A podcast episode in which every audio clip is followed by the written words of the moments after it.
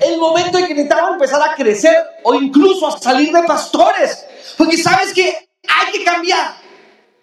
Y les digo a algunos de ustedes, algunos de ustedes no siempre van a estar en esta iglesia, necesitan cambiar. Y para nada es que los esté echando, ni más me faltaba, por Dios santo, por favor sigan con nosotros. Me refiero a que en algún momento Dios va a necesitar de ustedes en algún lugar, por ejemplo, ¿verdad? Y el pastor le dirá, en su caso si soy yo o cualquiera de los que nos ven eh, por redes sociales, el, el, pastor que sea, le dice, ven, sabes que necesito que trabajes en tal área. Si no te lo permites, te empiezas a estancar y vas a tener problemas. Quizás tu gran problema es que te estás estancando. Por eso necesitas despertarte. Ahora, pero ¿por qué a veces no damos pasos de cambio? Porque no lo hacemos. Ah, bueno, porque los cambios son incómodos, no son fáciles, son molestos. Por ejemplo, pensemos por un momento, y este ejemplo siempre me ha gustado traerlo a colación, pensemos por un momento en un bebé dentro del vientre de una madre. ¿Cómo está ese bebé en el vientre de su madre? Está a sus anchas. Él está feliz realmente. Está en la temperatura perfecta. Cada vez que quiera comer alimento puede tragarlo ahí mismo, no tiene problema. Se siente realmente protegido. Bueno, se supone porque hoy en día con los índices de aborto es increíble. Pero hablemos de una madre considerada con su bebé, se siente comprometido. De hecho, las madres, las mujeres embarazadas son personas VIP, ¿no? Les damos las sillas, son muy importantes y hay que seguirlo haciendo, realmente son importantes ellas. Así que el bebé se siente muy bien, muy bien. El problema con el bebé es que Dios no quiere que esté siempre en el vientre de su madre. Dios le dio cosas y necesita a Dios que Él las utilice. Dios le dio una naricita hermosa, pero ahí en el vientre de la madre no necesita olfatear nada. Dios le dio unos ojos preciosos, pero ahí en el vientre de su madre no necesita los ojos. Dios le dio extremidades, manos, dedos, pies, piernas, pero en el vientre de la madre no necesita usarlos. Dios le dio un oído, a veces, es decir, de pronto más lo usa en el vientre de la madre, pero Dios le dio una serie de cualidades que no están en uso, están en desuso. El bebé tiene que nacer. Es más, si no nace va a generar un problema. Y el problema puede ser tan grave que el bebé puede morir e incluso puede hacer que su madre también muera. Hay graves problemas cuando los bebés cumplen las 40 semanas, ¿verdad? Y se pasan de tiempo por algún problema médico no nacen. Eso genera muchos problemas. Deben nacer. Hay que obligarlo a que nazca. Hay que sacarlo. Hay que ponerle una inyección de pitocino, qué sé yo, para que ese bebé nazca. Porque le empiezan las contracciones a la mamita porque tiene que haber un cambio. Y cuando el bebé por fin está en su momento de alumbramiento, es un momento profundamente incómodo, seguramente. Si le pudiéramos entrevistar al bebé ahí cuando nace apenas, le pasamos un micrófono y pudiera él hablar y le pudiéramos preguntar, oye bebé, ¿cómo te sientes? Él diría, horrible, esto está horrible aquí afuera. Hay demasiada luz, me está encandelillando, mucho ruido, sus oídos, sus tímpanos están nuevecitos, todos los ruidos realmente lo incomodan. Por primera vez en su pequeño y frágil cuerpo siente frío, realmente es horrible para él. Si él pudiera diría, mejor me devuelvo, esto está muy feo por acá. Pero todos los demás vemos que necesita pasar por todo eso. Se necesita usar sus ojos, olfatear, que sus, de hecho, el, sistema aéreo, que es creo el, último que se desarrolla eh, en los bebecitos, en el vientre de las mamitas, necesitan empezar a respirar aire, oxígeno, de forma diferente a como lo hacían en el vientre de la madre. Necesitan empezar a usar su boquita, su lengüita, sus dientes. Y esto me parece un excelente ejemplo de lo que Dios brega contigo. Pareces un embarazado que se ha pasado los nueve meses, ¿verdad? Es posible que tengas dones y talentos unos pies que no estás usando, unas manos que no estás usando y simplemente porque el cambio es incómodo. Y es incómodo por tres razones, por lo menos en, desde un punto de vista bíblico. Cuando empezamos a leer ahí en, en Deuteronomio, en Deuteronomio 1, 6 está uno de los versículos que en lo personal más me ha bendecido. Deuteronomio 1, 6 dice, habéis estado bastante tiempo en este monte. ¿Por qué Dios le dice eso? Miren, les resumo, ya voy en mi recta final. El pueblo de Israel, cuando salió de Egipto, tenían que llegar a la tierra prometida. Si usted, si usted tiene su Biblia todavía abierta, ahí en Deuteronomio, si quizás la tiene, por favor, es que quiero que usted se dé cuenta del versículo 2 de eh, Deuteronomio 1.2. Eh, ¿Lo tiene, por favor? ¿Qué dice ahí la primera frase? ¿Desde, desde dónde? ¿Desde Ore hasta dónde? Hasta Cades Barnea, que es el límite eh, con la tierra prometida. Lo que está diciendo el versículo 2 es que cuánto se demoraban en las fronteras de Egipto con las fronteras de Canaán. ¿Cuántos, ¿Cuántas jornadas? 11. 11 días se demoraban a buen paso por un buen camino eh, de camino. Pero ¿cuánto les tomó al pueblo de Israel llegar de Egipto a la tierra prometida? ¿Cuánto tiempo? ¿Cuánto tiempo? 40 años específica y estrictamente 38 años, porque hubo uno saliendo y uno llegando más o menos, pero más o menos fueron 38 años dando vueltas en el desierto. Y entonces se han acomodado. Es más, Deuteronomio, escúchame este dato, Deuteronomio, eh, la palabra deutero eh, indica dos o segundo, y nomio es la palabra nomos, que indica ley. Deuteronomio es segunda ley. El libro de Deuteronomio cuenta la última semana Deuteronomio cuenta una semana antes de empezar la conquista eh, en Canaán. Es una semana. Usted puede leer muchísimo, pero lo que cuenta es una semana de Deuteronomio. Y, y Moisés, previo a entrar ya, a entrar en la tierra prometida, Moisés se coloca de pie y le dice, ustedes han estado mucho tiempo en el sitio donde están. ¿Y cómo no? Claro, 40 años habían estado. Y le dice, ustedes han estado mucho tiempo ahí ya. Es hora de moverse. Aunque sea incómodo, tienen que moverse. Ellos se van acostumbrado a vivir como esclavos. Y luego se van acostumbrado en, en, en, el desierto a ser nómadas. Ahora tenían que cambiar de actitud. Ahora tenían que pensar como soldados, no como esclavos, como lo eran en Egipto, y tampoco como nómadas, como lo fueron en el desierto. Ahora era un ejército. Dios los llamaba a un cambio de actitud. Por eso, en repetidas ocasiones, en Josué capítulo 1 a través de Moisés. Y luego de Josué, Dios le dice a Josué y también al pueblo, esfuérzate. ¿Y qué más? Y se muy valiente. Dios tenía que trabajar muchísimo en el corazón de los israelitas, porque no sabían ser soldados. Sabían ser esclavos, sabían ser uh, eh, nómadas, ¿Qué pasaría? Nosotros, muchos de nosotros soñamos con cosas grandes. ¿Cuántos de ustedes soñan con cosas grandes, con cosas especiales, gloriosas, maravillosas? Pero, ¿te permitirías el cambio? ¿Estás dispuesto a eso? ¿Dejarías de pensar un poquito como esclavo y como nómada en el desierto y te atreverías a pensar un poquito más allá? Si fueras tú el que está frente a la tierra prometida y vieras a los gigantes, posiblemente nosotros iríamos del grupo que diríamos, no, pero ya no vamos. Eso está muy difícil, esa gente está grandota y nos va a comer como a pan. Dios necesitaba cultivar en ellos un cambio de actitud. Debes cambiar. Quizás lo que te hace falta en este año simplemente es cambiar la forma en que estás viendo las cosas. Siempre te ves derrotado. Estás orando por las mismas peticiones, quizás lo que Dios te ha dicho es no, necesitas orar por nuevas cosas. Quizás estás entregando por los mismos problemas, luchando por las mismas situaciones, quizás Dios te quiera animar a que ya no des más vueltas en el desierto y entres a tu tierra prometida y Dios te lo dirá cómo será. Quizás es hora de casarte, quizás es hora de tener hijos, quizás es hora de salir, Quizás es hora de entrar en un nuevo negocio, quizás es el momento. Eso no lo sé yo, lo sabe el Señor y te lo va a decir a tu corazón. ¿Por qué te digo que te lo va a decir?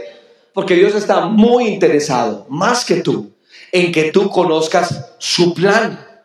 Si pones realmente tu corazón en disposición, entonces Dios te revelará lo que debes hacer. Mire, quiero, quiero dedicarles un versículo esta noche.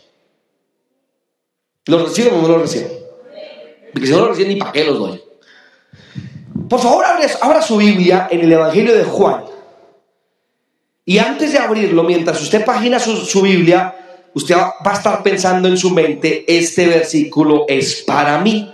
Repítalo en su mente, este versículo es para mí. Sígalo repitiendo mientras busquen el Evangelio de Juan. Juan capítulo 7, vaya paginándolo. Este versículo es para mí. ¿Lo está diciendo? Este versículo es para mí. Juan 7 y el versículo 17. Usted va a subrayarlo. Este va a ser su versículo. Su versículo, el de esta noche y quizás el del año. Jesús dice ahí en Juan 7, 17. ¿Están ahí todos? Es importante que usted esté ahí. Recuerde que es su versículo. Juan 7, 17 dice, el que quiera hacer la voluntad de Dios, conocerá si la doctrina es de Dios o si yo hablo por mi propia cuenta. Hasta ahí un momentico. Lo que está diciendo Jesús es, el que quiera conocer la voluntad del Padre, la conocerá. Quédese hasta ahí. El que quiera saber la voluntad del Padre, la sabrá. Quiero preguntar de ustedes cuántos desean saber de verdad la voluntad del Padre para su vida. Levante su mano. Si usted de verdad la quiere saber, levante su mano, téngala ahí arriba. Ahora le digo una cosa. Si usted en verdad quiere saber la voluntad de Dios, usted la va a saber. Yo se lo aseguro en el nombre de Jesús y le damos un aplauso a ese Dios que se revela, que se muestra, que nos muestra el camino.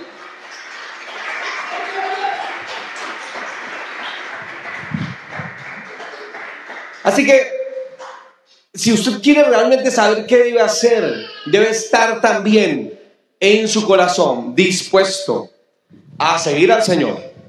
Recordemos, para terminar, a Jesús en su ministerio aquí en la tierra. Escogió a Mateo golpeando la mesa eh, donde pedía impuestos, lo sacó de su zona de confort y simplemente le dijo, levántate y sígueme. Todavía no le, no le mostraba qué iba a hacer con él. Lo mismo lo hizo con Abraham, como ya lo citamos para terminar este año en un sermón. Dios le dijo a Abraham, sal, sal de tu tierra. ¿Para dónde? No sé, pero tienes que estar dispuesto. Dios le, hizo lo mismo a gran parte de hombres en la Biblia. A Pedro le atinó a decirle un poquito más de información, porque a Pedro le dijo, abandona esas redes, ven conmigo, yo te haré un pescador de hombres. Lo que te estoy diciendo es que, mira, por favor, métete esto en tu cabeza. O sea, ¿tú crees que la posición económica, sentimental, emocional, espiritual en la que, en la que hoy te encuentras, esa es, ese es el ideal de Dios para ti? Simplemente respóndete eso. ¿Dónde estás hoy? ¿Crees que hoy eres todo lo que Dios planeó hacer contigo? Hoy no eres. Posiblemente haya un gran no aún no. Y si hay un aún no en tu corazón y en tu mente, es porque tienes que saber que Dios tiene más para ti, hay más cosas. Dios quiere llevarte a nuevas situaciones, a nuevas circunstancias, quizás a nuevos lugares y no necesariamente en, en elementos espirituales. Siempre quizás Dios te quiera bendecir económicamente más de lo que tú te imaginas, pero tienes que cambiar de actitud y saber que tu Dios no es un Dios muerto, ni ni, quieto, es un Dios que te va a llevar a situaciones y a, lugares en donde tienes que estar dispuesto a ir. La pregunta ya no sería si Dios tiene planes contigo, la pregunta sería, ¿estás dispuesto o dispuesta a obedecer esos planes? Termino diciendo algo. Ustedes saben que en, griego hay una diferencia en, palabras para referirse al tiempo. La palabra cronos en griego es la palabra que señala el cronos del tiempo, del reloj, del sol y de la noche y del día y de las estaciones, los años, los siglos, las décadas, etc. Es la palabra cronos. Pero hay otra palabra en la Biblia que es la palabra kairos, que es esa palabra que define no el tiempo del reloj, del sol, de las estaciones, de la noche y el día, sino el tiempo de Dios cuando Dios dice llegó el tiempo, como cuando Dios le dice al pueblo, han estado mucho tiempo aquí, es tiempo, es el kairos, no es este tiempo, es el tiempo divino para. La idea no es que conozcan la hora, qué horas son esta noche. Algunos quizás si miran el reloj quieren irse rápido para la casa. No, yo, yo quiero hablarte que es importante que, que entiendas o que sientas cuando te llegó el tiempo de Dios. Y tú dices, es ahora, hoy nunca. Y quiero, quiero, quiero testificarles que esa sensación me ha invadido un par de veces en mi vida. y, y perdónenme que lo diga en, primera persona, cuando el Señor nos llamó a la obra, que, que saliera al ministerio, sentí esto. Era momento.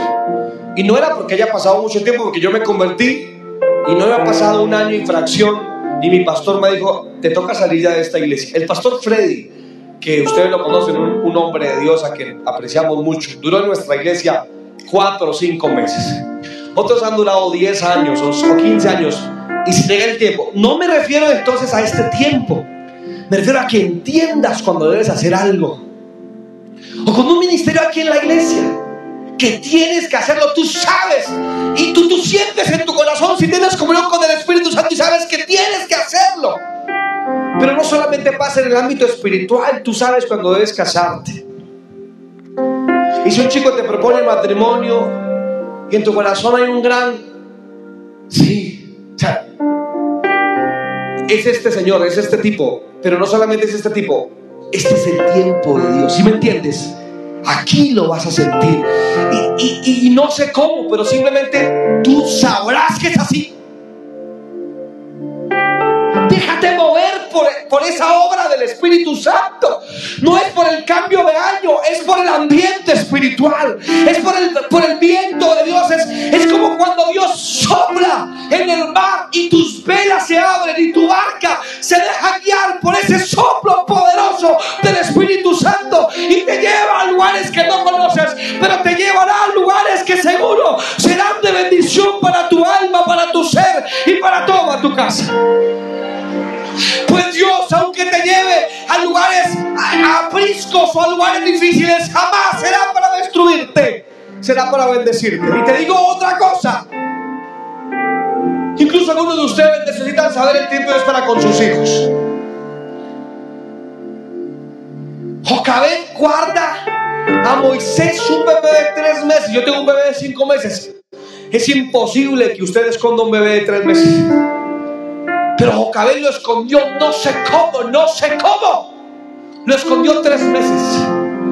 Y en un momento sintió, debo soltarlo, debo dejarlo ir ya. Y lo dejó ir en un ambiente muy particular. En las peligrosas aguas del Nilo lo soltó. En una barquilla. Y esa mujer tuvo que partirse en el corazón mientras abandonaba su pequeño bebé de tres meses y dijo, en tus manos está. Seguramente esa barquilla pasó por hipopótamos, por moscos peligrosos, por, por, por fieras eh, como, como cocodrilos. De hecho, pasó peligros, pero, pero era el tiempo de Dios.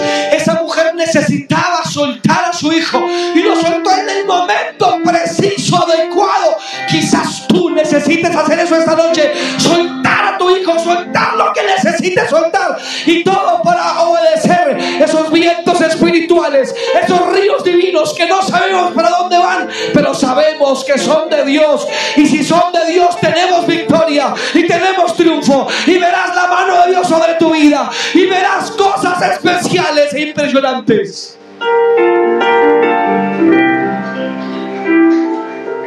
Qué pena que sigo diciendo cosas, pero déjenme decir una cosa más.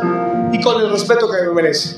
Miren, una de las mejores decisiones que he tomado fue cuando empezamos la comunidad cristiana del renuevo. Qué, qué, difícil fue para mí, les digo, qué difícil.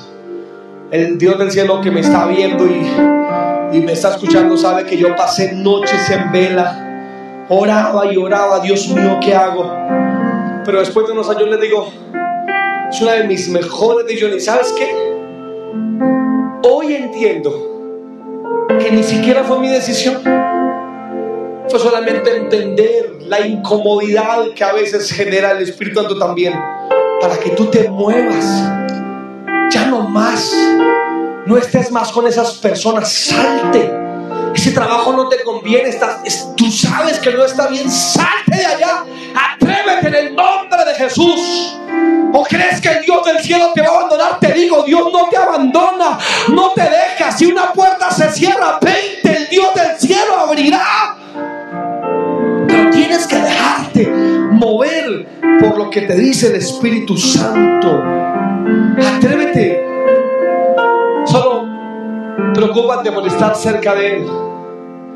Cuando, cuando a Hudson le preguntaron, eh, hace ya dos siglos, se iba a ir para la China, al interior de la China, aquel enorme país.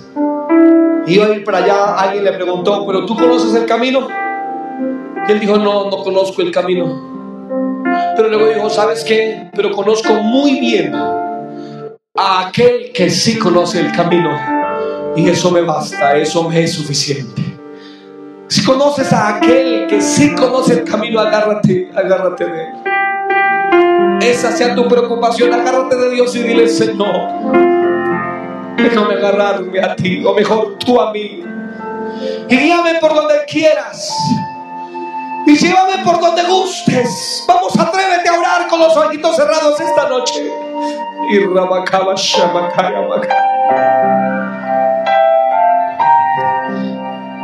Vamos, agárrate de Dios. Y dile, llévame por donde quieras. Guíame a donde quieras.